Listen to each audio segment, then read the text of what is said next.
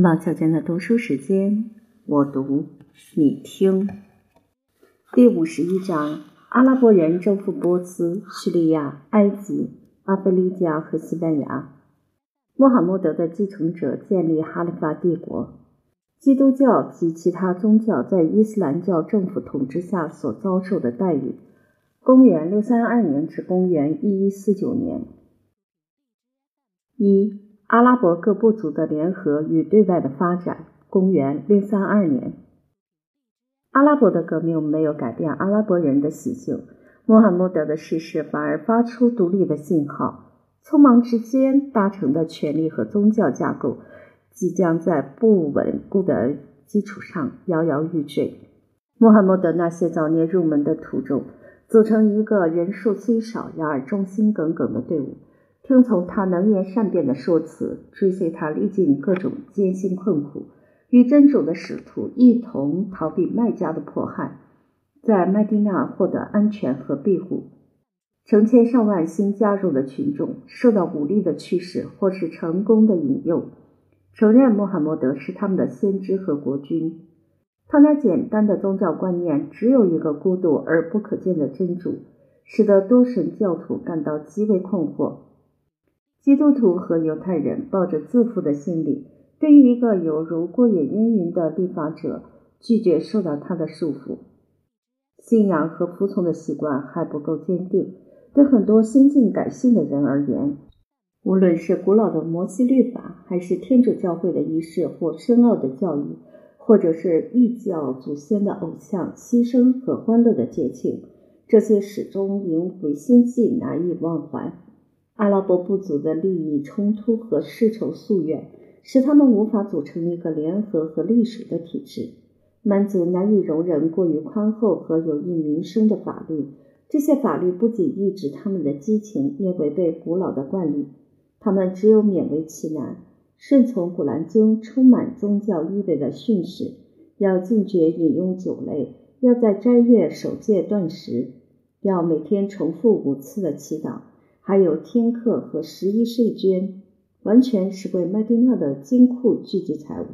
唯一的区别是不用贡金这个羞辱的名称而已，仍旧要保持长久不断的支付。穆罕默德成功的案例激起宗教狂热或欺世盗名的风气，有几名敌手模仿类似的行为，拒绝承认上活在世上的先知所建立的权威。首任哈里发率领监视和俯视，荡平麦加、麦地那和塔耶夫这几个城市的动乱。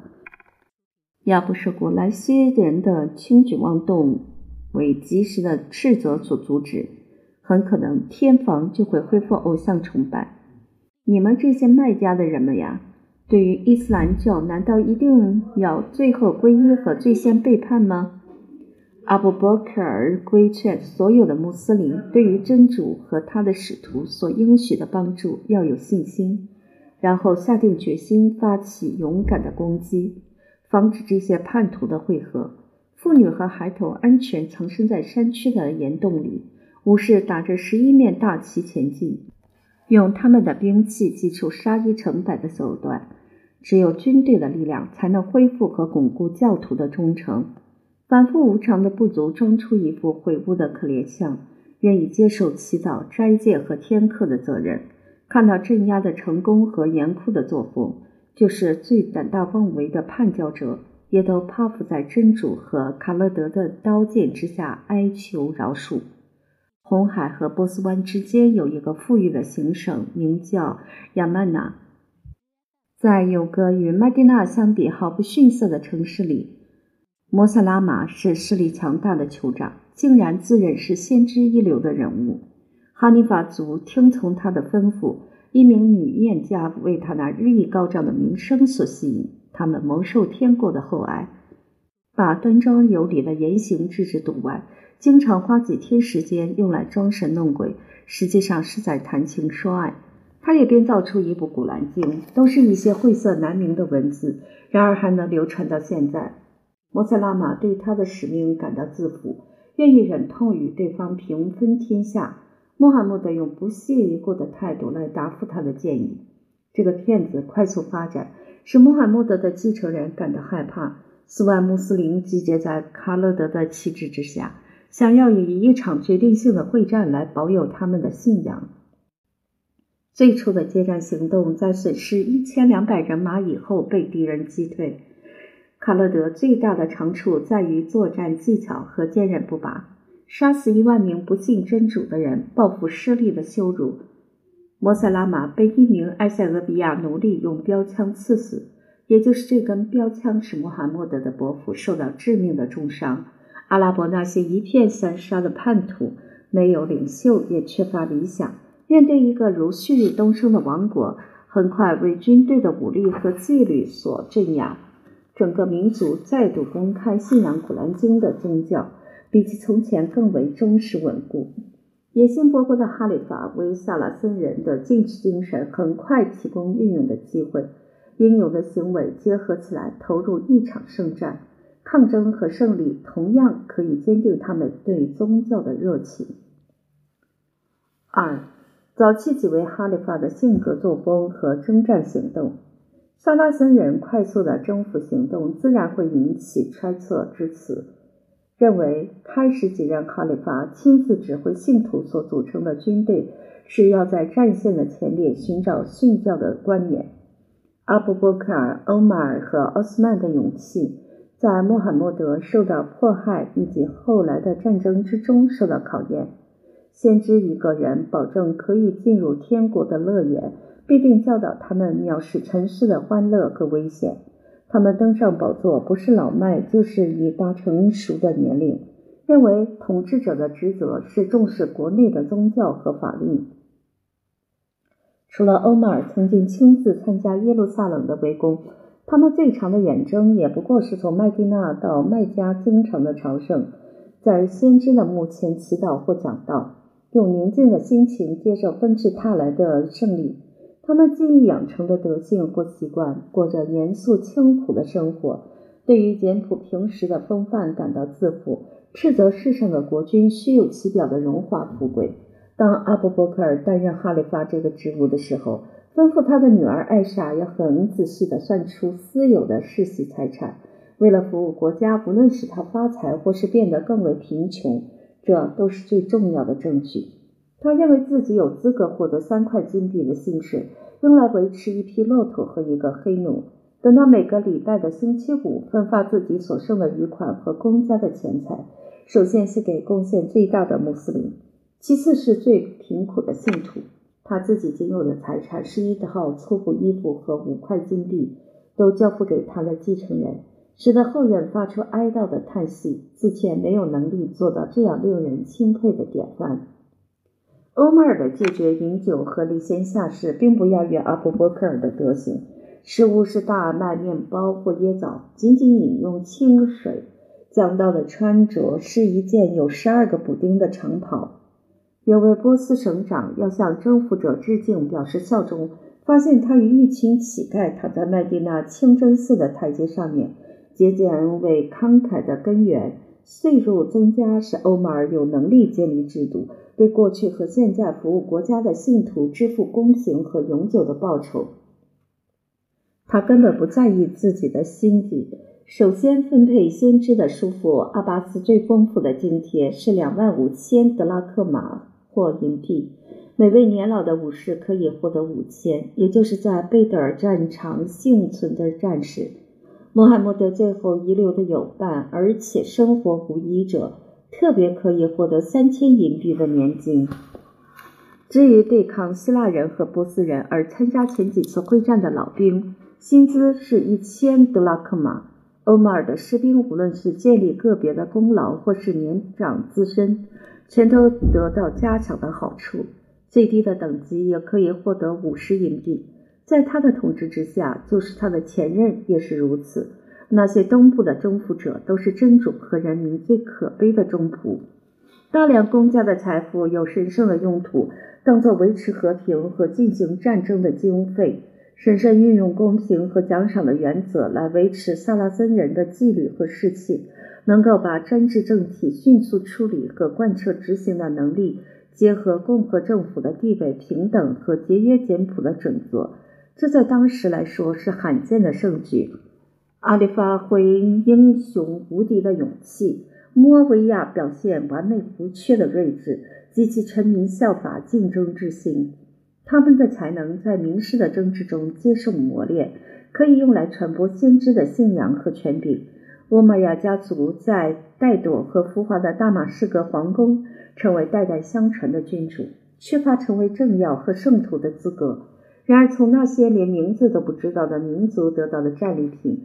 不断堆放在宝座的前面，阿拉伯人的丰贵和伟业能够一直向上提升，完全归功于民族的精神，而不是酋长的能力。经过推论以后，得知主要原因是来自敌人的肌肉不振。穆罕默德出生在非常幸运的年代，波斯人、罗马人和欧洲的蛮族正处于最为堕落和混乱的时期。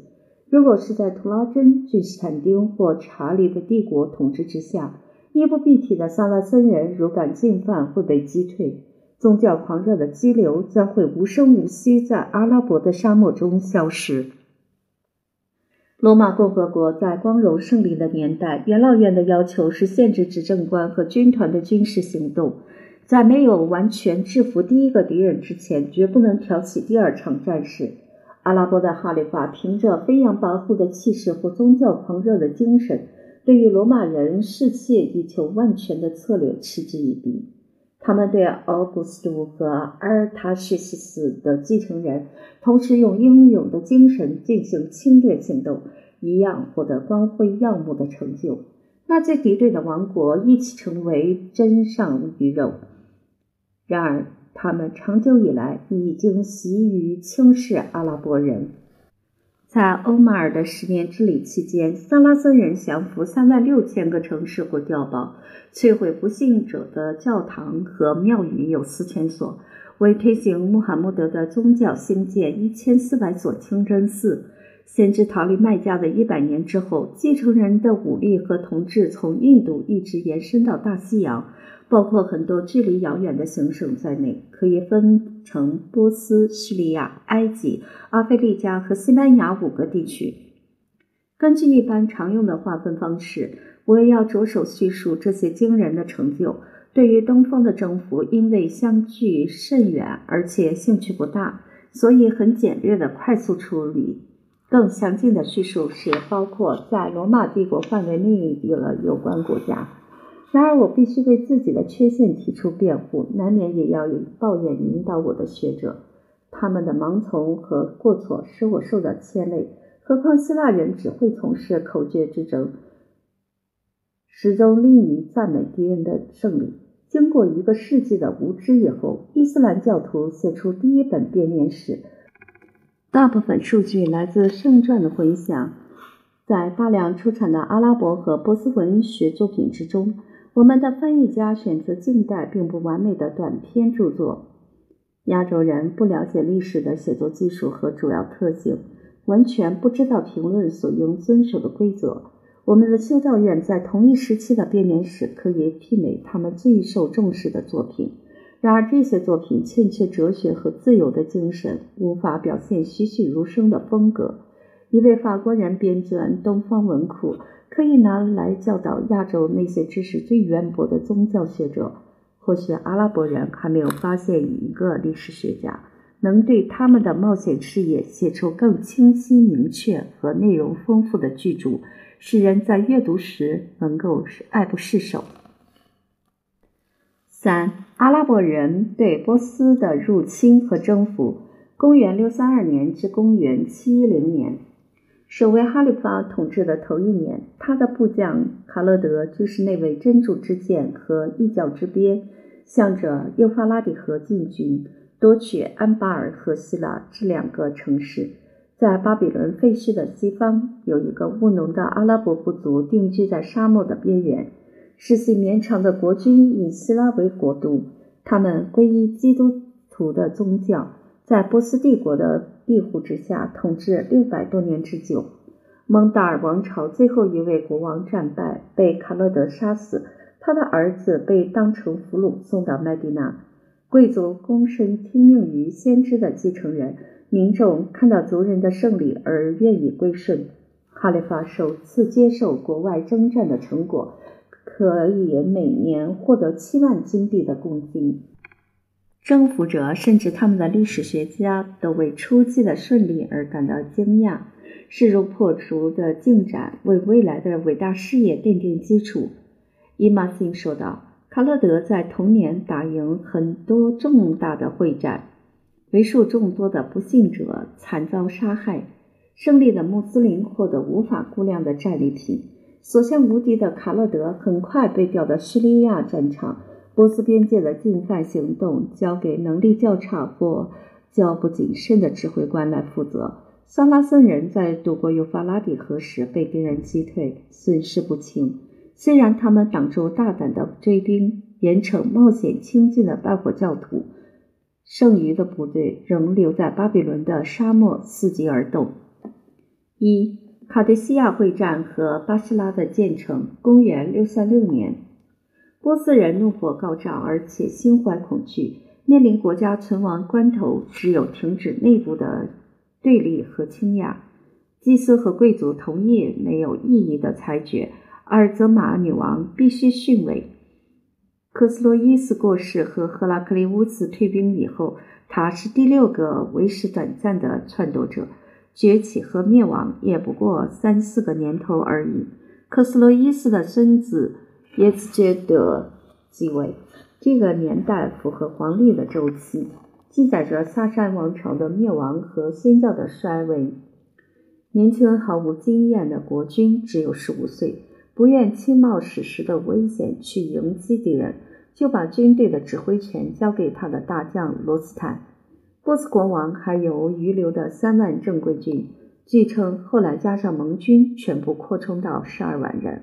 穆斯林的军队经过增援以后，兵力从原来的一万两千人增加到三万人。营地安扎在卡迪西亚平原。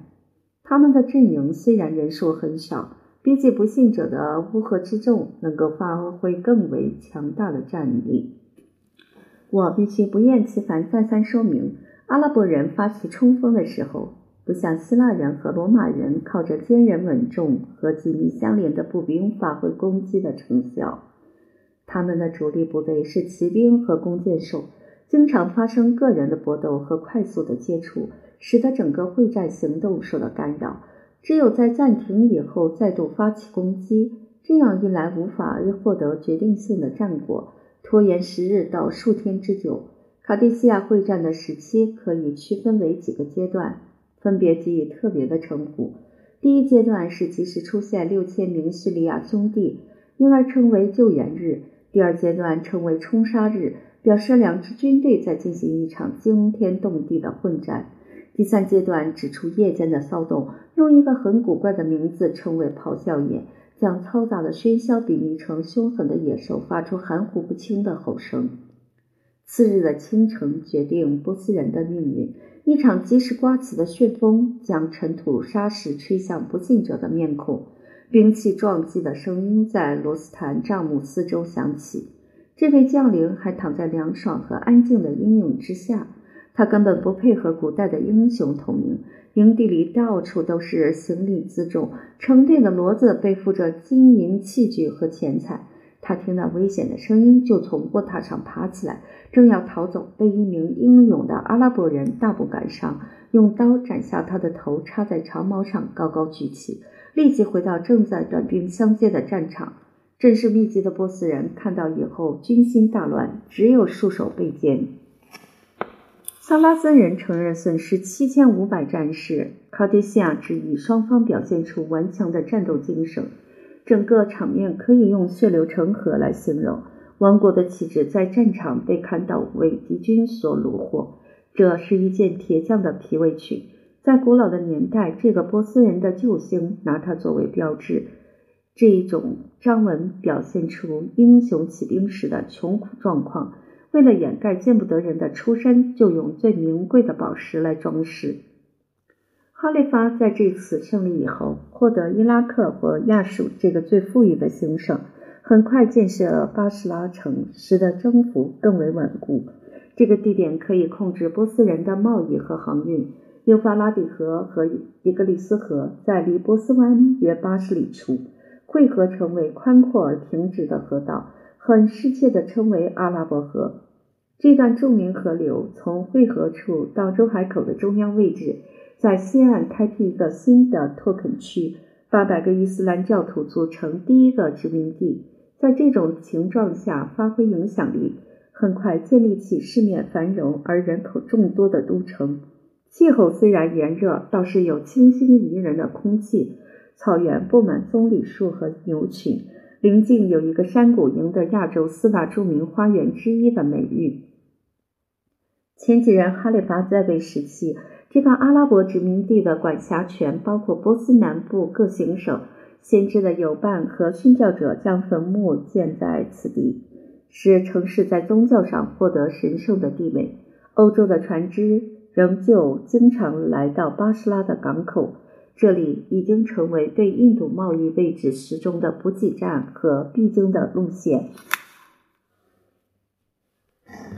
二，麦达因的洗劫和建设库法为都城。公元六三七年，卡迪西亚之役失利以后，河流和渠道纵横的国度对所向无敌的骑兵部队而言，原本可能成为难以超越的障碍。泰西风国麦泰因的城墙曾经抗拒过罗马人的攻城冲撤，应该不会屈服于萨拉森人的轻型投石。想要逃走的波斯人被一种信念所击败，那就是他们的帝国和宗教都已面临末日。最坚强的据点被背叛和懦弱所放弃。国王带着一部分皇室人员和钱财，前往位于美甸安山路地带的霍尔宛去避难。在这次战役的三个月后，欧马尔的部将赛义德在毫无抵挡之下渡过底格里斯河，用突击的方式夺取都城。人民进行没有组织的抗拒，使穆斯林大开杀戒。他们用充满宗教激情的狂喜口吻高声呼喊：“克斯洛伊斯的白色宫殿就是真主的使徒对我们应许之物。”那些赤身露体的沙漠强盗突然之间成为巨富，实在已经超过他们的希望和想象。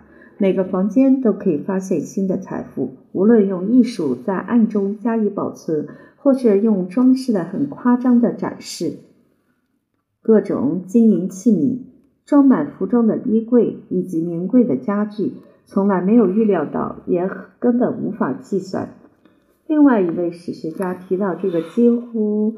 无限数量的财富，那个不可思议的数字是三十亿个金币。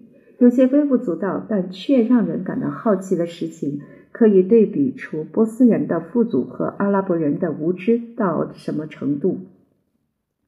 从印度洋一个遥远的岛屿输入大量的樟脑，拿来与蜡混合，供给东方的宫殿作为照明之用。萨拉森人对芳香的胶状物感到陌生，也不知道它的名称和性质，误认是一种食盐，于是将樟脑掺在面包里，还感到奇怪，怎么会有苦味？皇宫有个大厅，铺着一条丝质地毯，长宽各有六十周尺，上面描绘出如同人间天堂的大花园，用黄金的刺绣来表现花卉、果树和灌木的形状。各种彩色都用宝石缀成，四周围绕一道斑斓和葱绿的花边。阿拉伯将领说服士兵捐出这条地毯。根据他个人合理的推测，哈利发的眼光更能欣赏这件巧夺天工的杰作。建议的欧马尔根本不理会艺术的价值和皇家的排场，要把这件奖品分给麦地娜的弟兄。于是这条地毯就被拆毁。但是，就它的材料所值的价钱来说，阿里把他得到的一份出卖，获得两万德拉克马。追兵得到一匹骡子，上面载着克斯洛伊斯的头巾、胸甲、腰带和臂镯，华丽的战利品呈送给信徒的领袖。他把大王的服饰授予一个老兵。装扮完毕后，大家看到白色的胡须、多毛的手臂和笨拙的体态。连最严肃的战友都大笑不已。遭到弃守的泰西风面临纵兵大掠的下场，使这个大城逐渐衰败。萨拉森人不喜欢这个地方的气候和位置。哈里发欧马尔接受将领的劝告，要将政府的所在地迁到幼发拉底河西岸。无论在任何时代，亚述城市的兴衰无常，而且变化迅速。整个地区缺乏石材和木料，最坚实的结构是用太阳晒干的泥砖砌成。那当地盛产的沥青当水泥粘合起来。库法这个名字来自当地的居屋，全部都是用芦苇和泥土建造。能够成为新都的主要因素是获得老兵组成的殖民地在人数、财富和精神方面的支持。受到最明智的哈利法放纵和忌惮，使得这里的居民养成任性妄为的风气。他所以不敢加强纪律的要求，是担心引起十万兵力的叛乱。阿里在恳请他们的帮助时说道：“你们这些克法的男子汉真是英勇无比，制服波斯的国王，消灭优势的敌军，把他们的一切据为己有。”阿拉伯人靠着杰鲁拉和尼哈万德的两次会战完成主要征服行动。耶茨杰德在杰鲁拉之战失利以后。从霍尔万逃走，带着羞辱和绝望藏身在法尔西斯坦山区。想当年，居鲁士从这里带着英勇的伙伴一起下山去打天下。整个王国还留存着民族的气节，在这些山岭之间，一直到南边的埃克巴塔纳或哈马丹，十五万波斯人为了他们的宗教和国家。进行第三次也是最后一次的抵抗，决定性的尼哈万德会战被阿拉伯人称为举世无双的胜利。如果真如传言所说，逃逃跑的波斯将领被一队装载着蜂蜜的骡子和骆驼阻挡去路，才被敌人赶上抓住，无论这件意外是多么微不足道，可以明显看出奢华是东方军队最大的败笔。三。波斯全境的平复及向西亚的进击。公元六三七年至公元七一零年，希腊人和拉丁人叙述波斯的地理时经常发生错误。那些在历史上最出名的城市，比起阿拉伯人入侵时的城市可要古老得多。阿拉伯人在攻略哈马丹、伊斯巴罕、康斯文、陶里斯、雷伊以后。逐渐接近里海的海岸，外加的演说家赞扬信徒的成就和积极的精神。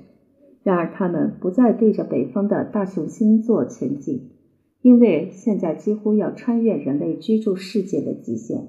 他们再度转向西方和罗马帝国，经由摩提尔的桥梁，回头渡过底格里斯河，在亚美尼亚和美索不达米亚所占领的行省。以叙利亚军队获胜的弟兄卫士离开麦达因的皇宫以后，向东发展的过程也同样顺利，扩张的范围同样广大。他们沿着底格里斯河与波斯湾前进，打通山区的隘道，进入埃斯塔卡尔或波斯波利斯的山谷，亵渎新教帝国最后的圣地。科斯洛伊斯的孙子几乎在溃败的纵队和伤残的兵员中受到袭击。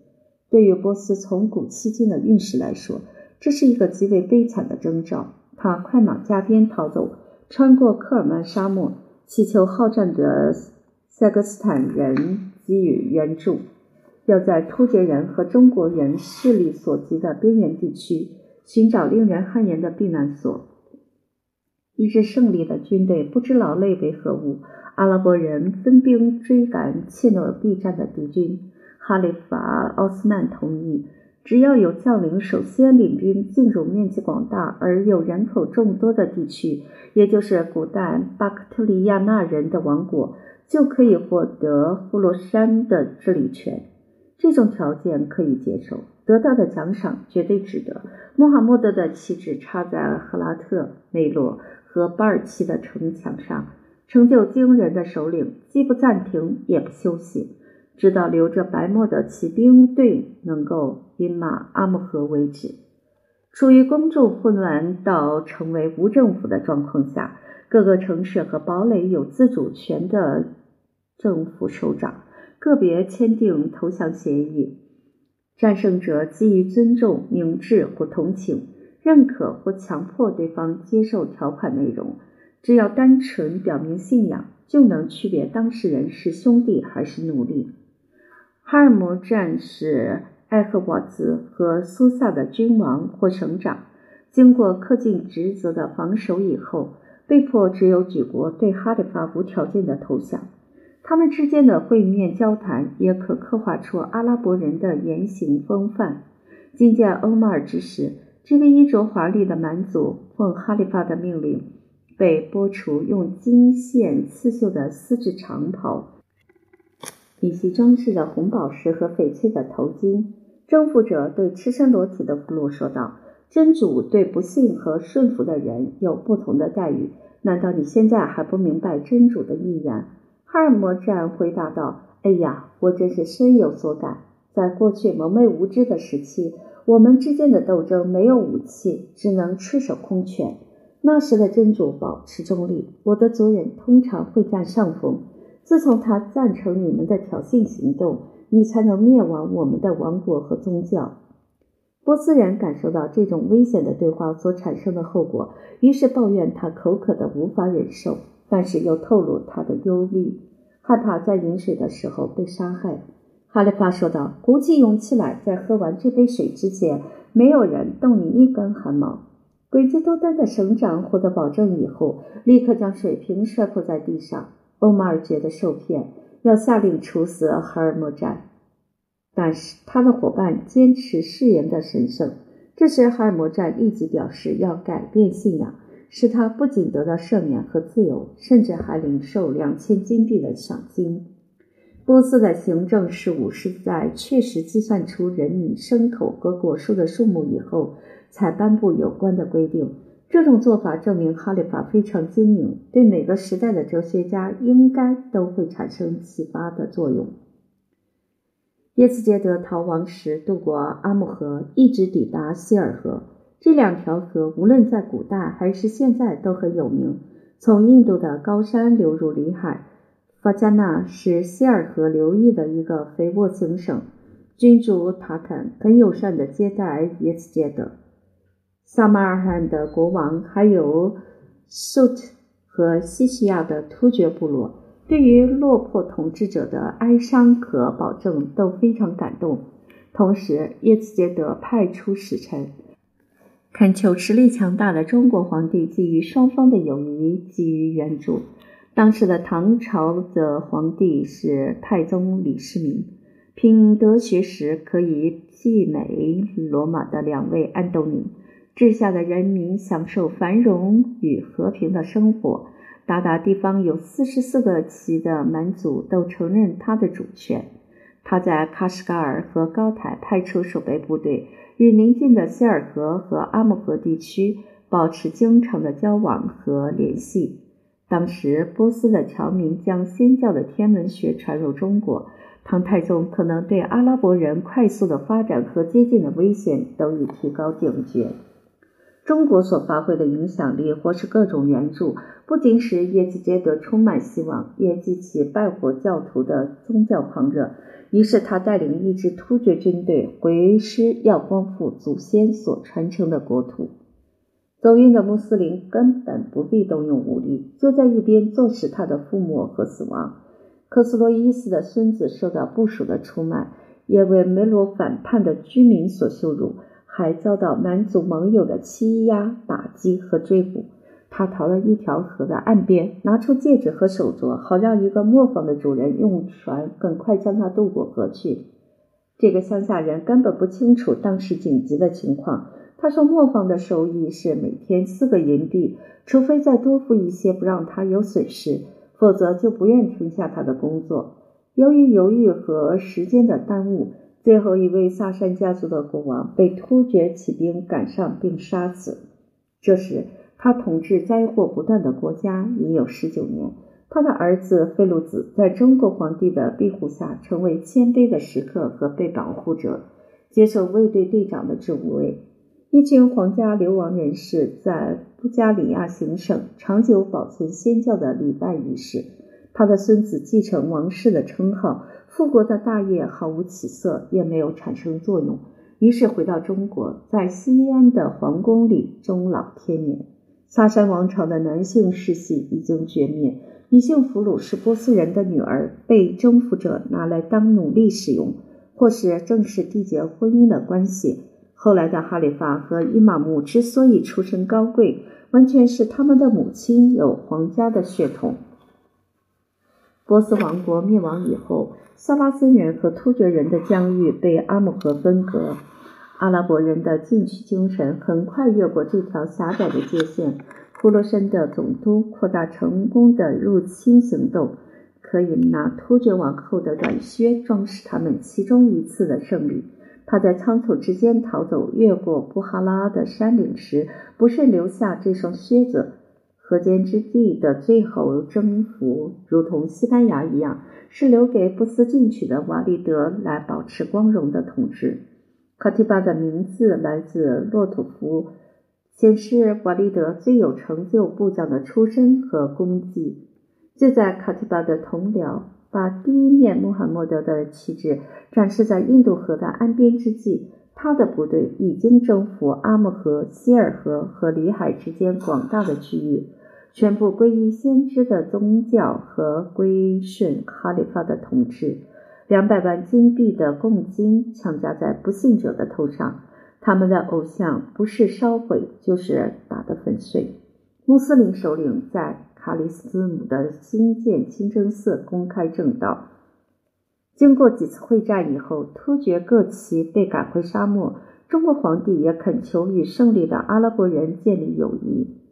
苏特有繁荣的行省和勤奋的人民，在古代就得到详尽的叙述。从马其顿国王开始统治以后，对于土壤和气候的优点才能进行了了解和善加运用。卡里斯姆、布哈拉和萨马尔罕这些富裕兴旺和人口众多的城市，在萨拉森人入侵之前受到北方游牧民族的高压控制。这些城市围绕着双重的城墙，将外部的防御延伸到很大的范围，包括邻近地区的农田和花园。青年的粟特商人供应欧洲和印度的相互需要。用亚麻制纸使价值连城的技术，从撒马尔罕将这种制造方法传到西方世界。